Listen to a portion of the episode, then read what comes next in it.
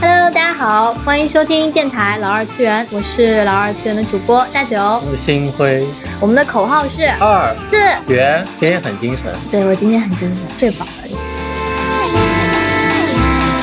今天呢，我们请来的嘉宾是我的同事 Cian。哎，Cian 能不能给大家做一下自我介绍有个？问题啊哎，，Cian 是念 Cian 还是念 C？嘿嘿，你们你们俩都没念对，啊，这样啊，文盲啊，是我其实他念太瘦没有，我感觉是如果按按按英文的念法是念 sin 人家本尊在这里，你还要解释他所以说他这个肯定不是英文。呃，他确实不是正统的英语，他其实是爱尔兰那边、苏格兰那边，所以他念 show。哦，你上，嗯，不好意思，学会了吧？我又学会了，我就你连你同事的英文是什么都不知道。我就平时叫哔哔哔，我不能把他真名报出来，我平时就冲上去了。我为什么想到用这个做自己的英文名字啊？因为我真名就是中文名里面有一个肖字嘛，所以就取的那个音比较相似的英文名。哦，那跟你有点像。我就是完全用了我英文 用了那个中文的音姓舌。但嗯我还记得第一次见双的时候是在我导师的办公室，你知道吗？就是只要一眼你就知道这个兄弟很会穿。嗯我还记得他那个牛仔的外套。我想啊，这个穿的好精神啊！因为一般其实，在剑桥计算机系，大家也穿的拉里邋遢，就是拉里拉拉里拉，也不能说拉里拉遢吧，反正就松松垮垮。大家一般就是牛仔裤、卫衣，下面脚上蹬了一双 New Balance 的鞋子。就那你们办公室的 gay 呢？gay 我们办公室的 gay，我们我知道。过，你很过分哎！就我我们办公室有个很帅的小哥，小哥他平时其实穿的也是 T 恤、嗯，卫衣，只是因为他体格比较好。所以他穿上身你就感觉还蛮不错的，他长得帅嘛，就帅到会有隔壁办公室的小姑娘专门过来跟他打招呼那种啊，哎，这个就不多提了。反正就是我第一眼看到上，我就觉得很会穿，而且因为我平时接触到的大部分人群，部分听众可能知道，主要是二次元的人群嘛，日常接触的也是程序员。这两个群体呢，可能大家第一反应的印象就是体格上面，要么就是很胖。胖到有糖尿病、有脂肪肝，要么就是非常非常的瘦，你就觉得根本就推不开一些很重的门。服装方面呢，上半身可能就是宅 T 或者是格子衬衫，下半身天热的时候特别热就穿裤衩，剩下的所有时间段穿的都是牛仔裤或者是休闲裤，而且一般都会戴眼镜，黑框眼镜，身上呢背着一个很厚的运动用的双肩包，就是就是知名品牌瑞士军刀，就好多人在背。我我问个问题啊，哎，你觉得是穿牛仔裤和休闲裤比较比较像宅男，还是穿运动裤比较像宅男？牛仔裤跟休闲裤，运动裤就有一种运动男孩的感觉了。这样的吗？嗯我感觉好像很多宅男都很喜欢穿运动裤，因为它更蓬松一点。哦，但是我现在说的是网上我能找到的，嗯大家对于这些群体的一些可能是类似于刻板刻板印象的东西，然后可能他们这个背的双肩包上面还有一些周边什么。然后我现在第一个问题就是，你们两个对于这样子的所谓的，你们觉得真的是刻板印象吗？还是说事实上就是这样子？你们日常生活中接触到的？日常生活中没有接触到宅男，哎，你们这你自己不是宅男吗？自己算宅男吗？你觉得自己不是宅男，你还不够二次元宅男，你还不够二。呃，哦，他觉得他自己不错啊，好，很好。现在是把话聊死话聊死了他他没有，我觉得他就是他他不肯承认自己是个宅男。我在国内的一家互联网大厂实习了一个月吧，本来说好是三个月，但是，唉，就因为新冠疫情嘛，反正后面就两个月我就没去。我记得那时候我早上去上班，坐他们公司的电梯，一进去密密麻麻挤进来都是男性嘛，嗯就就程序员公司，然后我就发现，哎，好奇怪哦，为什么大家的衣服后面都印着 North Face？我想说这是他们公司的什么暗号吗？结果一搜，发现是一个冲锋衣的品牌，对我就不知道。我想说，我也有一件。啊，真的啊就很奇怪，就大家穿的都是这样子，然后我就不是很明白，就是互联网公司或者是这个群体里面，难道说大家会有一些近似于的 dress code 吗？就是我们每人手都要有一件北脸冲锋衣。我觉得冲锋衣其实是一个比较偏通用，就是一个通用节。就比方说，哎，刮大风了你可以穿，嗯下雨了你可以穿，甚至可以不用带伞。啊，完全是出于实用的。而且它其实因为是做那种偏那维度比较高的那些地方，嗯哼，所以说它会做一些保暖的东西，就是就让你冬暖不是是很漏风，嗯，是的，而且它又比较宽松，到上上班就可以把它脱掉。嗯，我们跟它的那个平行的这个商品进行比较，你说冲锋衣好还是羽绒服好？你觉得呢？我觉得羽绒服好看。嗯，嗯，但我我我我个人觉得羽绒服穿着就有种很挤的感觉。羽绒服不是很蓬松吗？对啊，就很胖，就就感觉自己很胖。冲锋衣也不见得瘦到哪里去。冲锋冲锋衣，因为它没有那个膨胀的那个体积，所以说感觉就穿起来，很有精神。呃，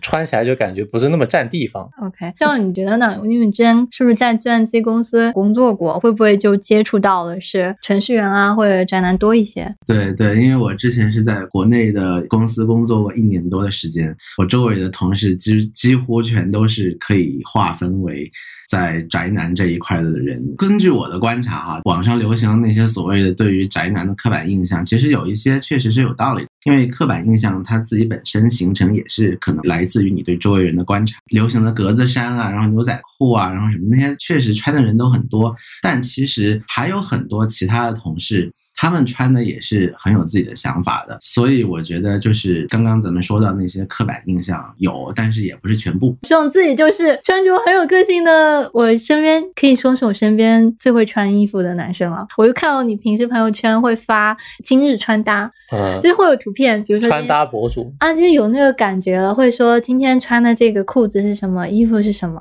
你平时到底是为什么会去做一些搭配啊什么的？你是从什么时候开始就有这样一个意识，说你要去做一些穿搭上的尝试？穿搭其实先说我那个朋友圈里发的今 今日穿搭，那因为你知道今年疫情大家都宅在家嘛，所以就是出门的机会特别少，所以我就特别重视每一次出门的时候自己大概穿成什么样子，相对来说比较闲，所以就把它记录下来，然后编辑好图片发上去，发到那个朋友圈今日穿搭穿搭博主。但其实要说到就是自己怎么搭配穿衣服的话，真正的开始应该是怎么说呢？就是自己有能力赚钱之后，因为之前就是还没有就赚钱的时候，可能就是我妈给我买什么衣服我就穿什么，就可选择的余地其实很少。但自己有有就自己开始拿工资赚钱之后，就有呃能够呃相对比较自由的支配自己的钱的时候，我就会看到什么衣服好看，我就想把它买下来。就这样渐渐的，就是把自己的衣柜扩充了之后，你就有那个来搭配的可能性了。就是说，你想要什么类型的衣服，可能找一找就能找出来。就是从这个时候开始，就开始享受到了那个搭配的乐趣。可能比如说今天我想穿成一个宅男，我就会选出一套哎大家知道的格子衬衫、牛仔裤，然后或者今天我想穿变成一个西部牛仔，然后牛仔夹克什么就上身了，这个还挺挺有意思的。那感觉就穿出一种 cosplay 的快乐。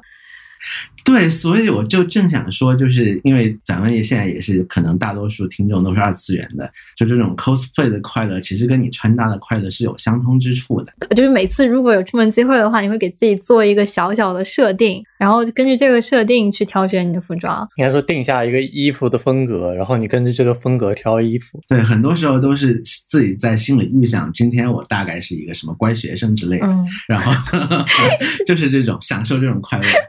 听起来戏很多，然后很高兴的感觉。我好奇的是，如果要走到穿搭的这样一步，能不能给我们大概的一个，我不知道能不能问一个预算的范围？就是，嗯啊，就这个我挺好奇这个的，大概要花出一个最小值的钱是多少，你才能开始，你就觉得自己可以做穿搭这个事情了？这个我倒是觉得，其实我我我自己也有想过这个问题，就是预算的问题。这个真的其实每个人的差别都挺大的，因为像我买衣服的经历来说，就是比如说几千人民币的衣服和几百人民币的衣服，其实你不看它的品牌、它的什么、它的附加价值的话，其实可能几百块的衣服看也会非常好看，而且质量也不会差。就是你要关键是在你要有那个耐心去去挑去看。比如说之前我在呃在国内的时候可能会更加容易，因为之前我在国内的时候，比如说我在某宝上也会买到一些特别便宜但是特别好看、质量还不错的衣服。但是现在在英国这边，我说实话，呃，就是你要要找到好看或者是呃质量好一点的衣服，可能那就会比较贵，因为毕竟他们没有某宝，他们的亚马逊、他们的什么那些上面卖的衣服都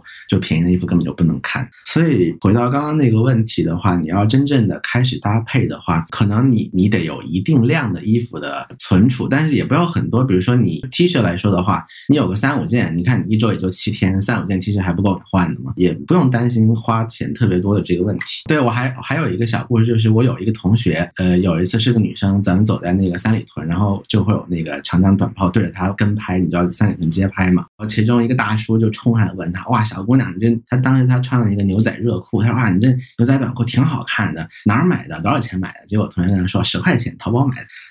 所以你看这个价钱其实也不是什么大问题。就是说，主要还是有一个你要去穿搭的这样一个意识在，而不是说你具体在上面砸了多少钱。最好还是价格便宜，种类繁多，你挑起来也方便。因为你有时候喜新厌旧，哎，买了件新的，可能旧的即使很贵，它也可能就不怎么穿了。对，这很有道理。哦，但我也会听说，就如果一个衣服你买的时候挺贵的话，你可能会更珍惜它一点。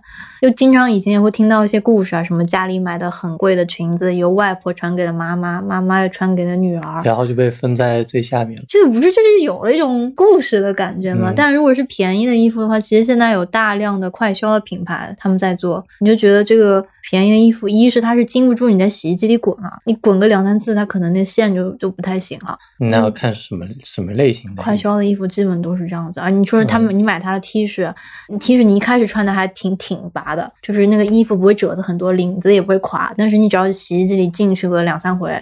基本上就不太行了。之前看到一个法国的故事啊，就是说法国的贵族他们每半年才洗一次衣服，就会在他们城堡里面晾很多很多衣服，是为什么呢？他说，因为衣服最大的损耗并不是你日常去穿它，而是进洗衣机，你去洗的时候才是对这个布料最大的损耗。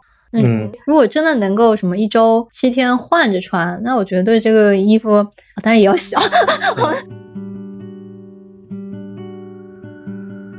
既然有希望这样子每周会换不一样的，就是每天都会去注意换不一样的衣服。但我们这里也有一位，哎，我们这里也有一位小兄弟，你可以分享一下为什么你不这么做的原因呢？因为没有人看呀。你是因为疫情期间没有人在意你，所以？对啊。就就是只是因为没有人看，比方说你穿出去最多也就两三个人看到，嗯，那也没什么必要精致打扮自己。你就觉得这两个人不配，感觉好像是这么一个。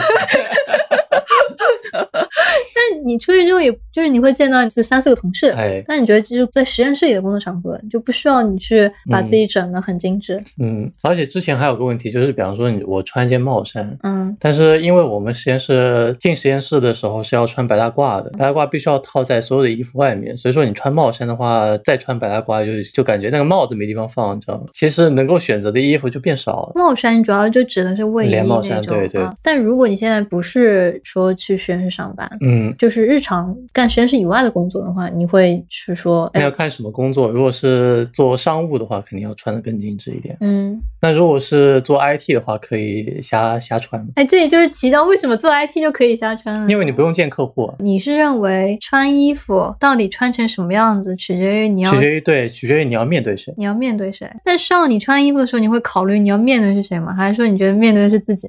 我穿衣服的目的，其实我觉得一般来说应该会有两个目的，一个是就是像刚刚星辉说的，比如说你要面对客户，你要面对同事，我觉得这个是为了满足，比如说社交场合的硬性要求啊也好，或者是你周围的人对你的看法也好，这个当然是很重要的一个目的。对于我自己来说，我其实还有一个目的，穿衣服就是为了满足自己的一个往高大上来说是对美的追求，其实就是臭美的那个 那个欲望，就是呃，我穿衣服如果就是。是能够穿出去，然后周围的人跟我说：“晚间穿的很好看，我会很开心。”但其实更大一部分的满足来自于我自己觉得自己好看。就是其实，呃，比如说，呃，我每周去实验室的时候，其实我能见到人也就你，然后导师或者是一些同事也就那么两三个、三五。但就是我走在路上的时候，我看我今天穿这一套，我自己还挺满意的，我自己就特别开心。可能这就是为什么一般我们觉得，比如说做 IT 的人，他就会不那么注重穿搭，确实是因为他能够接触到的人比较少，然后他接触到周围的人，嗯，也都不是那么 care 自己的穿搭、自己的外表的这么一个原因。但是，就是你，你觉得自己自从开始注重这个穿搭之后，会觉得走在路上都会更自信一些吗？还是说跟人打交道的时候，心态上会有一些转变呢？倒也没有觉得更自信或者心态上有没有转变，因为之前我就没有特别注意就是穿搭这块的时候，我也没觉得跟人打交道有什么不自信的，就是就是它它能够提升我的快乐感，但其实跟自信也没有太多太多的那个关系。嗯哼，明白。但是还还是会有人夸你穿的好看。呃，有人有人夸我穿的好看的时候，我特别开心。但如果有人说哇，你今天穿什么样，我也也不会太放到心里去，可能就是我穿的风格他不喜欢吧。嗯，哎，真的会有人直接这么跟你说吗？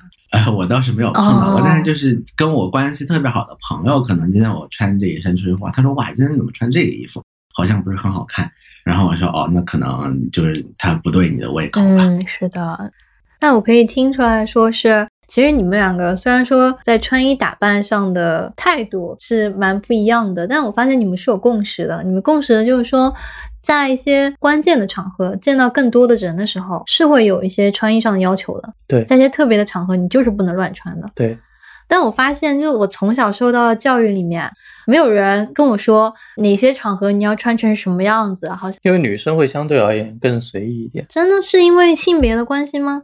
还是说就比方说拿吃 formal 来举例子好了。在国内也没有 formal，，关键是，呃，那拿在在这边举例子，因为这边哦其实是一个比较，英国是一个穿着文化有非常传统的一个国家。嗯哼，是那你对他对男生的 formal 的穿着要求就比女生要紧。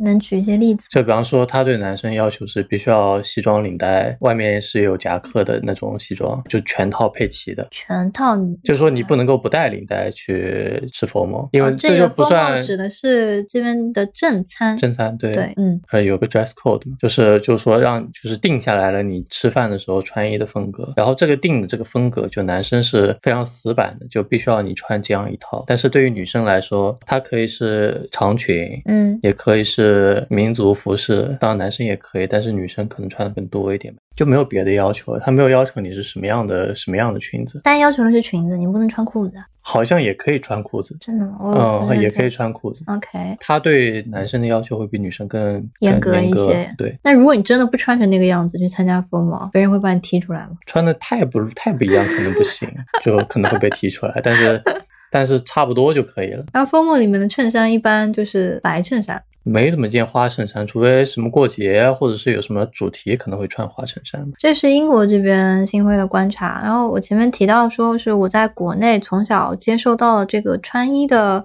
培训，就比如说爸妈会教你，你要把衣服穿暖，你要冬天的时候把秋裤穿起来。你要把你的袖子管收缩好，裤腰带收缩好。嗯但是呢，他们对我穿衣服的要求就仅限在我把自己保护好了，嗯而不会说是，哎，我家的妹妹你要怎么样穿的好看。我觉得就是关于怎么把自己收拾的漂亮这件事情，在国内这方面的教育是有一些缺位的。你说没有那种系统的教你如何化妆打扮，就是当然化妆打扮是另外一块，因为其实男女都可以化妆嘛。对我会觉得我们。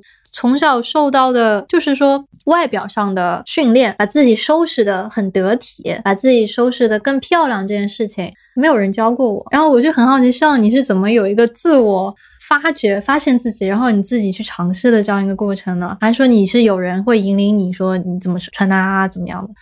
哦，你说到这个问题，我就突然想起了我在国内念本科的时候，我们有一个女老师，她当时大概四十多岁左右。然后我记得大一的第一堂课，她好像就跟我们说到过这个问题。她说她小时候，她她爸妈告诉她都是外表不重要，内在才重要。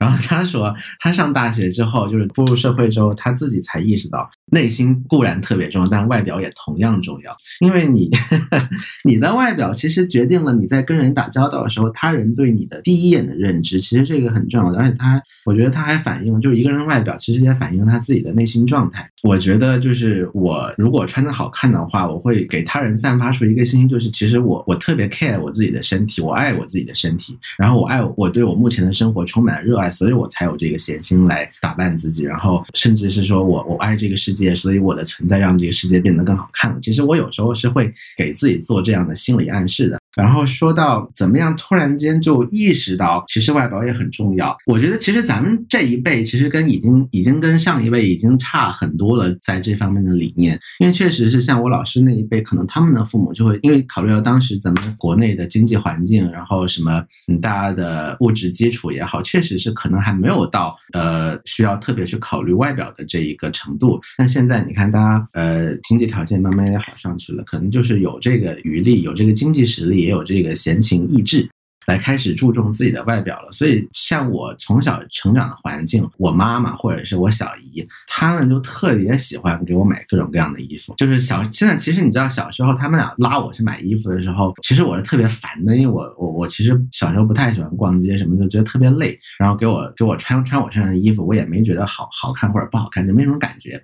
但真正就是产生那个什么衣服好看，什么衣服不好看的这种意识，其实是在我大学念本科的时候。因为我大学本科的时候其实是外文系，是是学英语的。我周围的同学都是很多特别就是各个各大那个呃附属外国语学校来的那些，就是能力也特别强，然后长得也特别漂漂亮的女同学。他每天都把自己收拾的哇，那就跟大明星似的。所以一开始我跟他们一块去上课的时候，比如说大呃大一刚刚进去那会儿，我也没有特别注意自己打扮，我就觉得哎自己好像稍微有点格格不入。我是不是应该也尝试着注重一下自己的外表，然后这一试一试就试上瘾了，然后就成这样了。我能明白，就是你说有很多身边的同学穿的很像明星，然后一瞬间就会感觉自己不太对劲。我有这样类似的感受，也是在我刚念本科的时候，我室友她是一个呃半汉族半藏族。就长得非常就很好看一个女孩，我就记得我们第一次在外语学院开会的时候，我们辅导员说：“那请我们这一届所有的少数民族同学站起来。”我然后我室友就啊站起来，就人群中你知道她在发光，她白的发光，她本身成都妹妹他们那边就晒不到太阳，然后她穿的又很漂亮，穿的就很仙气，白那飘飘的裙子。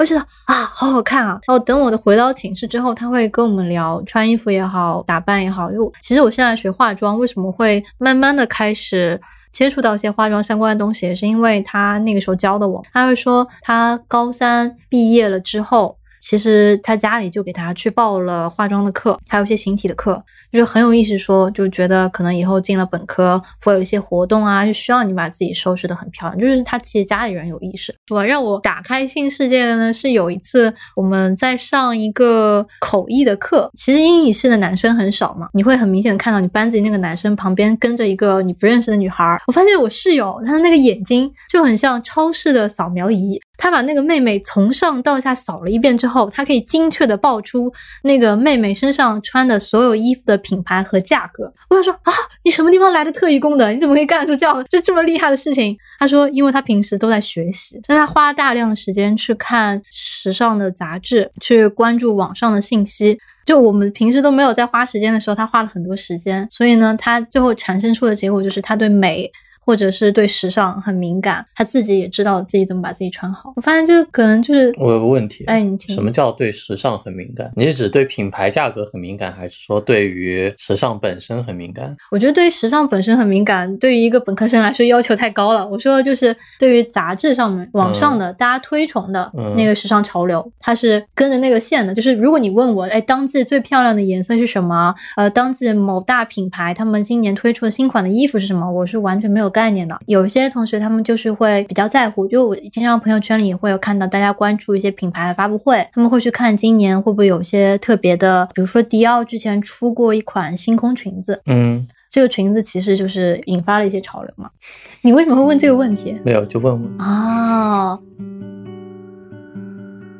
之前看到希望的朋友圈里面，你有去看一些是 T 台秀的发布会吗？我印象中你有发一些这样的内容。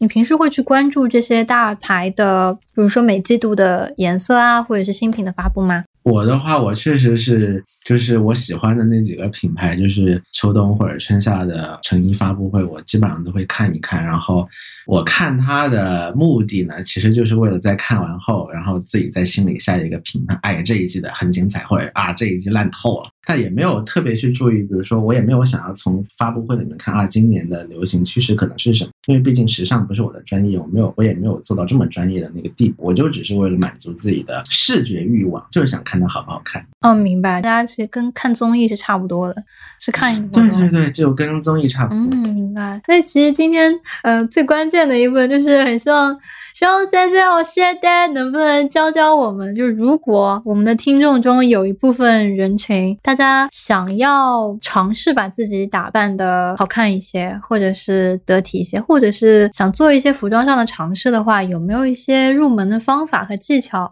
能不能透露一些给我们？我其实平时我自己穿搭的话，也没有什么特别多的技巧性的东西，更多的是自己本能或者自己个人喜好。但是我觉得我可以跟大家分享的就是，首先如果你要呃开始收拾自己、打扮自己的话，我觉得有两个条件是一定要满足的。第一个是一定要干净整洁，因为其实我觉得大家对宅男也好，大家对程序员的刻板印象也好，其中很多人的一个共同享有的刻板印象就是宅男不喜欢洗澡，然后不喜欢收拾自己衣服，可能穿一个星期都不会换洗，然后头发都是油油的。我觉得这个就不太好，因为干净整洁，一方面是为了自己的健康着想，另一方面也是你对他人的尊重嘛。就是你不说，咱们不说穿的好不好看，但是穿的干净、穿的整洁，这个是一定要满足的。然后第二点就是我平时穿衣服的话，优先级最高，刚刚说的干净整洁。然后第二优先级的应该就是它是不是符合我要去参加的一个社交场合的一个硬性要求。像刚刚星辉说过的，如果我们去吃 formal 的时候，我们可能就要穿正装，这个时候我不可能说我今天想穿成一个牛仔，然后去吃 formal，这个也是不行的。所以在满足这么两个基本条件的情况下，如果还有自己的发挥余地的话，我觉得咱们就可以根据当天的心情也好，或者是就突发奇想的任何一个 idea 也好，就去穿搭。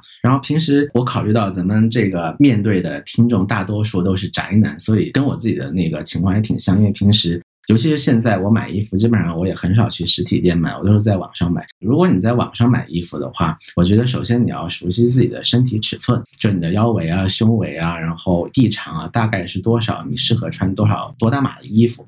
然后你平时如果有自己比较熟悉或者比较钟爱的品牌的话，你可能也需要知道，这个牌子我可能穿 M 码的行就行，但那个牌子我可能需要 L 码的。这个你需要对自己的身体和对品牌的尺寸有一个大致的了解。然后如如果你能够感觉品牌尺寸就每个品牌之间尺码差距还挺大，就有时候有有时候能穿，然后这他们的衣服特别大，有时候他们衣服特别小，就感觉上下能够差个十，就是那个十公分左右。对，因为我是在我在这方面是吃过很多亏的，就是我我穿这个品牌衣服，我穿 M 码穿习惯了，结果在在一个我不熟悉的品牌，但我发现它衣服很很好看，然后我就买回来就哎穿不下，这就很讨厌。所以就是还是仔仔细看一下它的具体的尺尺寸。然后另外一个就是，如果你能够去去实体店的话，那当然会好了，就是方便就是试一试嘛，不用退退换货这么麻烦。然后我觉得在试衣服的时候，你就看它合不合身，这个是第一个要看的。合身的怎么样才是合身的？我个人感觉就是你穿上去觉得不紧，比如说裤子你做下蹲的时候觉得不觉得绷得紧，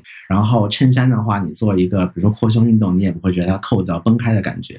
我觉得这个就是合身，这个嗯，这这些判断标准其实都是挺容易实现的。然后还有一个，我觉得我自己就最近，尤其是来英国之后，感受特别深的，就是你买外套或者是长裤的时候，尤其是呃那种稍微正式一点的外套，或者像比如说西装裤啊、西装外套的时候，你一定一定要去做一些根据自己的身材做一些剪裁，就是你裤子不能拉拉到地上，然后你袖子不能盖过你的手指太长，然后像这种剪裁服务，呃，在英国这边可能稍微麻烦一点，你得去专门的裁缝店，然后也比较贵，然后裁一次就裁个袖口、裁个裤腿儿什么的，可能一次也几十磅。但是在国内的时候，我之前买衣服的时候，就在北京那些稍微大一点的商场，其实你在店里买完衣服。你可以问服务员说这个商场有没有相关的那个剪裁服务，然后一般其实会有的，有的那个店员甚至会他会帮你去把你的裤子也好、衣服也好送去裁缝师傅那儿。然后帮你剪裁，可能也就几十、十几、二十、三十块人民币，大概半个小时之后你就可以去取货，其实很方便的。我平时完全没有注意到有这方面的服务，哎、有，其实买正装的话，比较高级一点的正装店是直接提供这个服务的，就是你去你去取的时候，他已经帮你裁好了，就是相当于是一体的，就是他们自己有自己的裁缝。但是像我平时买什么牛仔裤什么那些都有剪裁服务的，我都会要求修改一下，因为毕竟不是能够买到那么合身的衣服。然后还有刚刚就就像呃你那个同学就平时看各大的呃服装发发布会，然后对每个品牌的当季的新款都了如指掌。其实这个呢，我觉得如果你不是特别感兴趣的话，你也没必要去这么看。但是像我个人的话，因为我是真的对买衣服现在特别感兴趣，就平时我没事儿的时候，比如说睡觉之前刷手机的时候呀，或者是坐在椅子上发呆的时候，我都会刷我自己手机的里边那个购物 APP。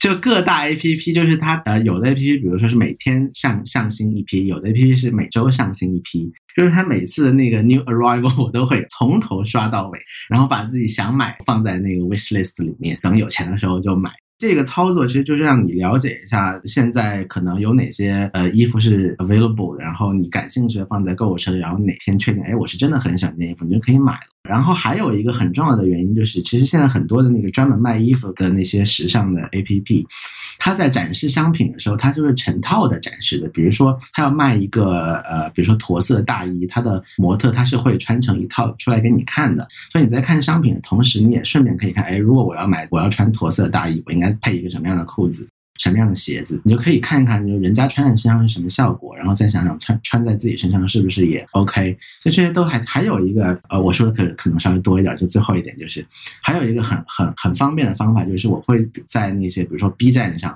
看一些呃时尚博主、穿搭博主的视频，然后看平时他们都踩过哪些雷，或者是有哪些小很好的那些小建议，这些都是很有用。嗯，比方说某一些颜色看着模特穿还行，等到自己买下来之后，发现跟什么都不配啊，就是你说跟肤色有关系吗？其实有两点嘛，一个是衣服的颜色本身，你要选择搭配的话，其实如果它的衣服颜色比较奇怪，你可能就要呃仔细想想怎么配。有时候甚至得单独买相就类似的颜色去衬它，去凑齐一套金腰带的故事是吧？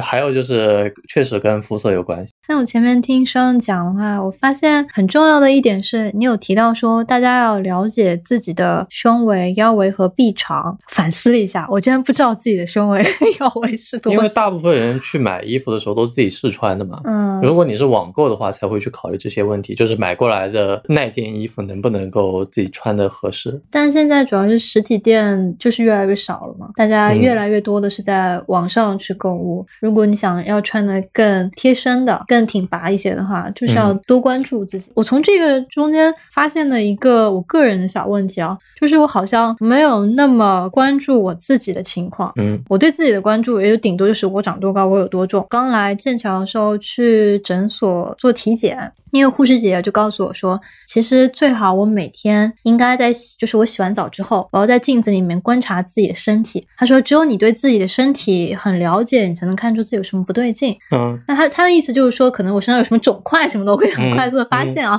但是我为什么会联想到这个事情，就是觉得说我之前都不会想到，说我应该对自己的这些身体情况，嗯，更了解一些，似乎就是没有这个意识。我觉得跟传统购物观念有关系吧，因为这就像我刚才说。传统购物观念是你进到店里面去试穿，嗯，你觉得合适，你买下来，对吧？嗯。只是现在国内很多都变成网购了，所以说跳过了这一环节。嗯。其实像我的话，我还是会选择去实体店试穿，然后打个单出来，然后自己去网上买。您您可这这可太实惠了。所以我觉得你刚刚说的那个就是对自己的了解，就是跟我之前有稍微提到过，就是说我觉得穿衣服也是告诉别人我爱自己的身体，我了解我自己。我觉得这两个是其实是相通的，确实是你一定要在了解自己的情况下，才能够选到符合自己的风格、符合自己的一些服装。其实我觉得穿的好不好看，或者是所谓的一个人时不时尚。跟你了不了解当下最流行的那些款式，其实是没有一个必然的联系的。其实我说实话，我我内心其实不是特别喜欢，就是张口就来，哇，今年最流行的款式是什么，全在我身上。就这种人，我也不是特别的欣赏。我觉得其实，呃，穿的穿衣服，我觉得一比一个比较舒服的状态就是啊，这衣服我喜欢，我买了，我穿了，我自己觉得好看。我觉得这个就是一个比较舒服的状态。嗯嗯，我很赞同这个观点。其实，因为回顾每年时尚的潮流的话，其实你会发现，它大概在十年到二十年这个周期，嗯，它是会有个轮换的。就是说可能今年流行的东西正是十年前流行过的，它是属于那种一轮一轮的。我就曾经穿过我妈留给我的碎花裙子，是她二十岁的时候买的，嗯，是当时最流行。当时非常的流行，嗯，现在又又流行了起来对啊，所以说这东西都是一轮一轮的，因为你想款式就那么点，就 能穿能穿出去正常点的款式就那么些。嗯，他要他要每年要促进消费，那每年轮换，那其实过个十年八年啊，你是觉得十五年，它其实就回来了，消费的陷阱在。对啊，他每年都要推陈出新，然后要要让你消屏，那肯定是要有。OK，呃，就跟某些电子产品每年 推陈出新，但变化不那么大，其实是一样的。你说 iPhone 吗？我没有说 iPhone 啊，我什么都。我没有只带 iPhone。那我前面听到的还有一点是，希望说你看到这些新款到了之后，你其实是会先加到你的许愿单里面，而不会说是马上当下就去拥有它。就又发现网上好像很多网红，他们就经常会给女孩，但我看到是跟对女孩子的这个洗脑更多一些。他就说你现在马上就得有，你现在不拥有，你享受的时间就少了，所以才会，可能部分会催生出一些小朋友可能会去白条啊，或者是借呗、花呗什么，他们去开了这些，去提前消费了他们自己无法支撑的这些服饰。你是怎么克制住自己，说当下你把它加到单里面，你就是不买它，等到自己稍微有余钱了再去想这个事情？就是我把衣服放到那个购物车里面，不是立即去买的原因，倒也不是说考虑，主要不是考虑没有余钱，而是说，因为我特别了解自己，就是我我看到这个衣服，我觉得看对眼了，我就会想，我就我就会有想买它的欲望。但其实过个两三天，你再冷静下来看看，哎，好像比如说自己没有那么喜欢，或者是其实仔细想，虽然这个衣服很好看，但可能不是那么适合自己，会有这么一个冷静期的。所以我觉得，呃，你把它放在你的 wish list 或者购物车里边，然后过两天再去想想要不要买，其实这是一个很好的策略。然后刚刚提到的提前消费的那么一个问题，我倒也我我倒也不是说对他有什么批判的一个态度。我只是觉得你一定要心里清楚，打扮好看很重要，但它不是你的那个生活里的 top priority。所以，嗯，一定要考虑自己，比如说每个月花在衣服上的预算有多少，你是尽量不要超过这个预算，因为它确实它不是你的什么生存的基础这种特别特别特别本质的问题。所以你它不值得你就是花太多的经呃那个太多的经济的一些代价去，不应该这么舍本逐末。明白，嗯，大家量力而行，而不是说太过于关注在互联网上面吹的风，嗯不要跟着那个风走。嗯，这是为什么每个宅男都会有有一件冲锋衣，因为它满足了所有的基础需求。那格子衬衫又满足了什么需求需求呢？满足了你要上班的需求啊。就没有别的衣服吗？对啊，因为你上班你穿个运动服上班嘛，好像不太行。啊，就所以你觉得格子衬衫是属于一种你能够在上班期间穿，然后你也可以穿的很休闲的衣服了，也没有别的比它更不正式的，然后又穿的很就是啊，所以你其实是暗中指出了说，现在大家对于格子衬衫的一些诟病，其实是有一点过大了。呃，我是这么觉得，因为首先如果公司要求你穿制服的话，嗯你最低要求肯定也是穿个衬衫嘛。嗯对啊，那格子衬衫就是最最低档的要求了。格子衬衫其实是比白衬衫要更休闲，就是从正式程度上来说要更低一级的嘛。你就觉得是普罗大众的穿衣最大公约数。对，我不知道笑是怎么理解的。呃我特别同意那个星辉刚刚说的，其实我也一直不理解为什么大家说觉得程序员等于格子衬衫，这是一个不好的一个印象。其实我觉得，首先它是存在的一个事实，确实我身边大多数同学都喜欢穿格子衬衫。其次，我觉得这个完全没有问题啊。呃，不管是出于工作需求也好，出于个人喜好也好，人家穿格子衬衫又没怎么你怎么地了嘛，我就喜欢穿，我就穿怎么地了，对不对？大家对于程序员也好，对于宅男的穿着的刻板印象，如果我们需要改变刻板印象的话，不是说我们要去改变我们自己的穿着，我们要改变的是他们的刻板印象，就是要改变他们不不觉得穿格子衬衫是一件不好的事情啊？为什么要这么觉得呢？就大家自信的穿，穿出风采。对，就比如说大家对呃，比如说刻板印象里面有，比如说油腻、不修边幅、不爱干净这些，我觉得确实是需要改一改。但是说大家都喜欢背双肩包，都喜欢穿格子衫，都喜欢穿牛仔裤，我觉得你想穿就穿挺好的呀。嗯，所以说，迈出最开始的一步就是让自己变得干净。对，干净整洁这个一定要满足，其他的就不就符合社交场合的要求的情况下，你爱怎么来怎么来这。就是我对我自己的要求，就是出门洗个脸。对，我觉得这个特别好呀。直播洗个头，对，直播洗个头，出门洗个脸，是我对这个世界的尊重。但是现在录播客，就又不露脸又不露人，嗯你想说你邋遢着录播客也没有人发现是吧？是这个理，就是，但是我要说出正直的话，干净的话，嗯对自己的话语有一些要求。这样聊下来，还是有那么一点点改变了我对格子衬衫的印象。我小时候很喜欢穿格子衬衫，大概是三四年级的时候，我就发现我还挺喜欢穿格衫的。后来等到大了，就逐渐就觉得好像格栅是什么不好的东西一样。我有时候又不明白，你去看那个 Burberry 的包，Burberry 包的经典款，不就是格子衫的那个经典款吗？哎，我想说，哎，为什么这个可以卖的这么贵？嗯，但是你穿在身上就会变得不好。然后你再看这这两年非常流行的 J.K. 的裙子，嗯不就是把格子衬衫下衣往下拖，你这个贴图往下拖拖拖拖到裙子上面去了，嗯然后大家就觉得哇，J.K. 的这个裙子好棒哦，就感觉这个世界处于一种非常混沌、让我无法理解的状态也。不是你无法理解，而是他嗯想要营造出一种这东西很牛逼，快来买的这个感觉。所以当下格子衬衫厂商面对的问问题就是没有人去营造它很牛逼。对，你有没有感觉格子衬衫的这个厂商没有很牛逼的那个营销策略，所以导致他哦，我嗅到了一丝商机。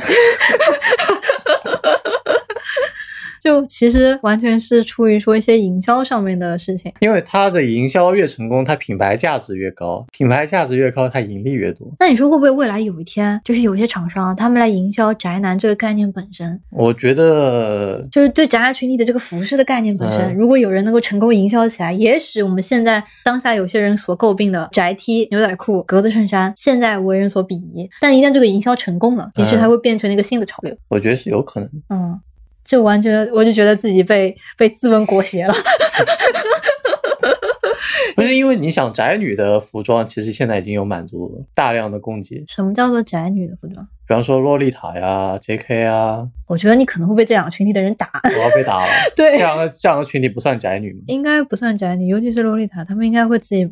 洛丽塔群体好像他们跟 A C G 群体是分开的，好，是分开的吗是分开的，因为他们的服饰并不是 cosplay，他们很在乎这一点。？cosplay cosplay 只是 A C G 文化中的一小环啊。对，所有的 A C G 文化应该是能够囊括洛丽塔。我不我不太清楚，反正到时候你有没有你被人打，也是你被打，我是不清楚的。嗯嗯嗯嗯嗯。其实因为上可能不太了解，就是我这两年去看漫展的时候，以前漫展的大部分场馆都是卖同人本啊，或者是卖一些动画相关的周边。嗯，但近两年的漫展，你会发现它中间有两个特别大的场馆，全部都在卖汉服、J.K. 和洛丽塔。嗯，那那这就是你认为这些是是满足宅满足了宅女的一些需求服饰需求。对，不然的话，他为什么要厂商为什么要做漫展，不去租那种正常的那种服装，嗯，那种就是 T 台啊之类，就是做做产品发布呢？那我们可以推，其实它的产品嗯发布就在微博和漫展，对不对？。是对。那就证明了什么？证明了它的受众人群其实还是更偏向嗯宅女。可是同样是宅宅男的这个服饰需求却是被忽略的，甚至现在是被打压的所以。说是有商机的。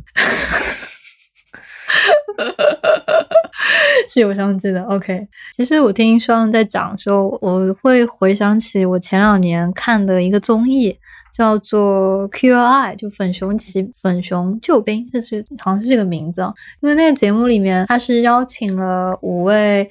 呃，五位 gay 来给大家做一些改造。虽然说一开始可能它的卖点、吸引点说他们是邀请了同性恋群体来为大家做改造，但是我真实的在看的时候，能够感受到去改造的时候，主要改造的是大家那种心态。嗯你要去爱护自己，你不能任凭自己的脸上有很多，因为你不涂不涂东西，有很多红肿啊，有什么，然后你的胡子你应该平时日常去修剃。完全是一些关注你自己生活、关注自己。然后，如果宅男群体有什么要改变的，服饰上有什么需要自救的，我们今天讨论出来的结果，其实就是把你自己洗洗干净 其实这已经很难了，好吧？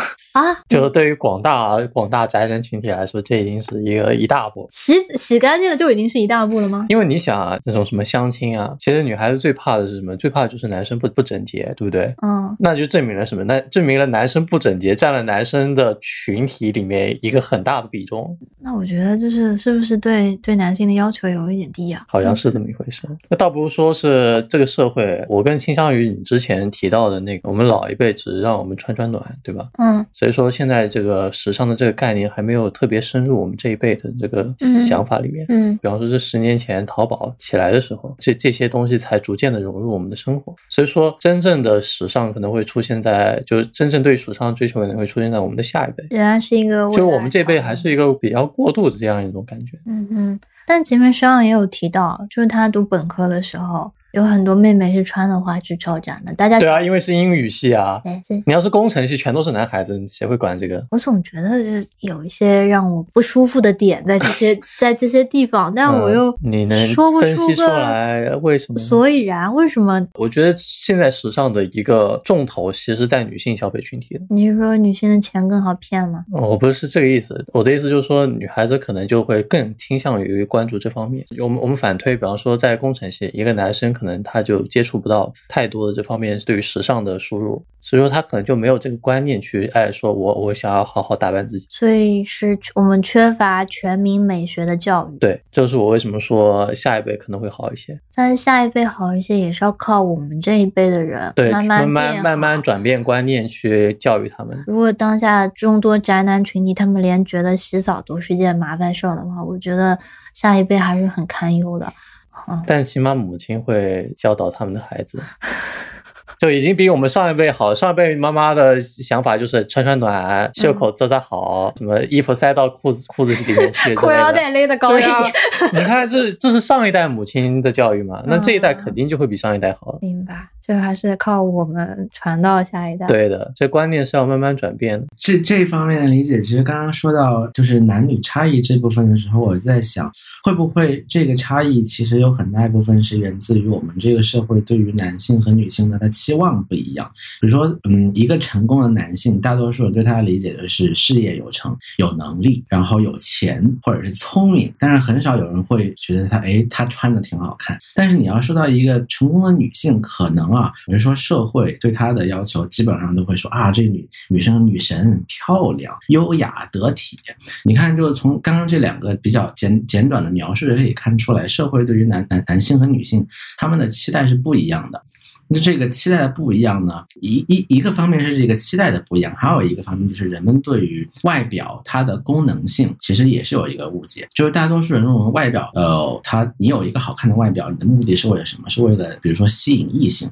博博得周围人的好感，他们大家都忽略了，其实时尚或者穿搭这么一个东西，其实也是对自己的关爱。所以在这两个误解加起来，就形成了人们对于男性和女性的不同要求。但是大家都现在大家都讨论的特别呃多的一个话题，就物物化女性嘛。所以物化的第一步是什么？就是看你的外表有没有吸引男性的能力。所以就是这些种种因素情况下，可能就造成了刚刚大九说的有一点不舒服的点，但捉不到在哪儿。可能我觉得有些点就在这儿。嗯，我觉得真的很有道理。嗯，就好像小姑娘大家承受的外貌的压力，好像天然的就会更大一点。对。但是外貌带来的优势也会更大一点。男孩子你收拾的好看点，你也有外貌优势的呀，老阿姨就会很喜欢你啊。相亲市场上好像嗯更看重的还是有车有房。你完全是按照相亲市场肯定是按相亲相亲市场反映了什么？反映了社会的一个需求，啊，反映了社会对于现在的这个男女的这个地位上的认知，对吧？价值上的认知。这个我们可以另外开一期，另外开一期讨论关于相亲的事情。今天就点到为止啊，这真的不能多说。返回到前面我们聊的说，女孩子更穿着更注重穿着打扮，是有些物化的概念在的话，如果我们能够让宅男群体更广泛的男性群体也注重穿着打扮的话，那大家不就一样了吗？你是想说大家都物化对对对，大家都一起物化，一起物化 起物化，一起一起陷入消费陷阱。嗯我觉得更重要的是，嗯应该让大家认识到，就是把物化跟穿着打扮这两个概念分开来。就是穿着打扮，一方面是为了满吸引别人的嗯赞许目光，嗯另一方面也是为了满足自己的追求。嗯如果你从这个角度来看的话，它就不没有那么物嗯，化。就是对美的追求。那我觉得，就是这对美的追求要普及到每个人身上，会让我觉得这个世界更公平了一点。嗯，就虽然说呃可能这不是要达成公平的一个方法，但是会让我觉得，好像我作为女孩子，我的压力就是我追求美，嗯追求美你是要付出时间、精力、金钱的，嗯哪有那么轻松的？嗯，但是我一看，哎，对方男的好像也要付出那么一点的时候，我心里稍微平衡了一点。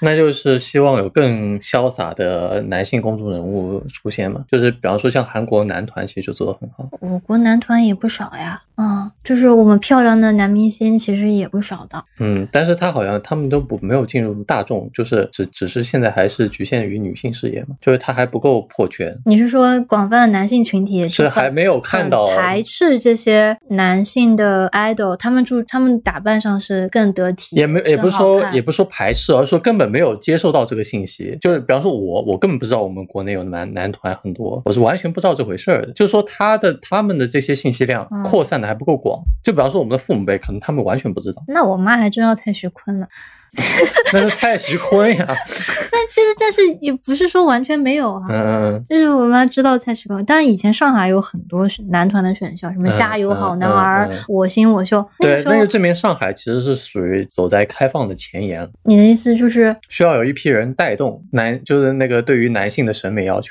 我我个人觉得啊，我听说的是，比如说像虎扑社区，虎嗯扑不是直男社区嘛，对，他们就里面百分之九十都是男性，嗯他们是很知道男团的，并且嗯他们以攻击男性 idol 为乐，嗯，就很难但只是。攻击蔡徐坤为乐吧，吴亦凡也被攻击了，对吧？都是那这些都是我们这些好像都被做成了梗的。名，但一开始就是我作为一个女孩来说，我觉得他们长得其实还可以，且不论业务能力，嗯对我来说他们是嗯很会收拾自己，看起来还是蛮好看的男孩子。嗯但你说虎扑这样大型的男性社区，他们对他的攻击主要就是不符合他们传统的男性气质啊，就是就是联系到我们前面说的什么不洗澡啊什么的，好像又有很多人会觉得，就是因为我 man 嘛，我不拘小节，我不注重这种生活的细节，就是构成了他们的男性气质。他们可以挺着个大肚子，肚腩，哎，不好意思，拍了我这个肚腩。